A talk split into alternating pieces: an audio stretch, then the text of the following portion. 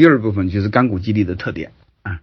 嗯，刚才只是做了一个总结哈，刚才就是什么叫干股啊，把这干股的特点，我们江湖上怎么用的，那是小儿科的东西，做一个总结，让大家有一个普遍认识。我下面我先给大家分析干股的特点，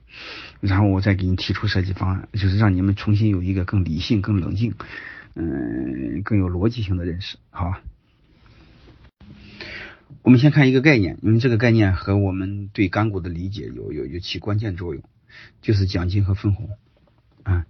呃，我用几个两个关键词做说明吧。你会发现奖金呢和干活有关系，嗯，干的多了就给发奖金，干的不多就没有奖金。分红呢和股份有关系，就是人们和人会有很朴素的一种理解，你只要给了股份，不干活也可以分，对吧？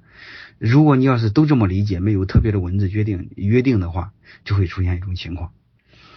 啊，你要给他奖金，他就好好干。你要给他股份呢，他出会出现一个情况，他可能就头两年好好干，后两年以后呢，他迷瞪过来了，妈不干活还有分还能分红，他就不干了。所以你会发现就失去了你你你你给大家分分股份的目的，对吧？而且你要先把这个基本的大家基本的概念搞清楚，然后你再做特别约定啊。刚才谈那个那个干股和那个。呃，发奖金的一个一个特点啊，就是分红和奖金的特点。嗯，一个是和业绩有关，一个和股份有关。嗯，就是人他会本能的有有了股份之后，时间长了，你要不和业绩挂钩的话，他就会不干活。嗯，然后我们再看另外一个干股呢，还有一个特点呢，一般是白送，不需要花钱的啊，因为写在章上股份就要花钱，干股不花钱，要白送的啊。白送就会出现一个特点，什么特点呢？嗯，就是。你公司赚钱了，你每年给他分钱，他很开心，他就好好干活，啊。但是你公司一旦不赚钱的时候，他就不干活了，啊。还有一个呢，嗯，你公司不赚钱的时候呢，由于他一分钱没出，啊，他很容易被别人挖走，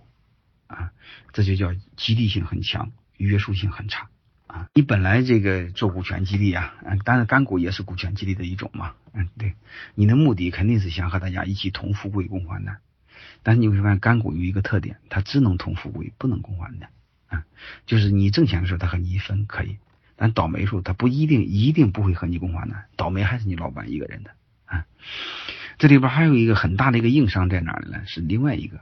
你比如另外一个伙计拿十个点的给了十来个十个点的干股，另外一个人拿了一百万买了十个点的股份，结果你会发现他俩每年分钱一样多，那拿一百万的那伙计心里就感觉很冤，他娘那你一分钱不拿，你怎么和我拿一百万分的一样多？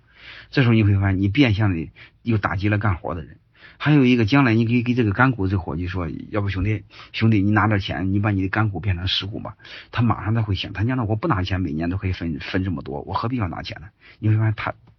他他又不买你的实股，或者所以你会发现风险还是你的。所以大家知道这个干股的特点，好吧？知道了特点的时候，我们就好设计，嗯，导致有些公司他就不用干股，他不相信干股啊，因为干股你会发现他还有一个一，他唯一的动机是什么？他就是等你分红。所以他别的东西权利你没给他，你像你刚才我说的那个增值权呀、什么表决权呀、继承权什么都没给他，就这一个权利，所以他特惦记分红，特看重分红，挣了钱他才想分，因为不分就就没他的，和他没关系。所以对老板来说，你这个现金压力就会非常大。他还有一个特点，就挣钱的时候他就和你好好干，叫短期激励性强，远未来的激励性很弱，因为未来和他一毛钱关系没有。对吧？但他刚才他的好处我也说了，他不用写在账上，不用动你的股份，操作非常简单，写张纸烂纸就行。但是他最致命的一个特点，就是如果你不懂他的特点，你很容易导致责权利不不对等啊，最终就是风险还是你的，然后有钱他就干，没钱他跑了啊，所以这就是这对老板还是一种伤害。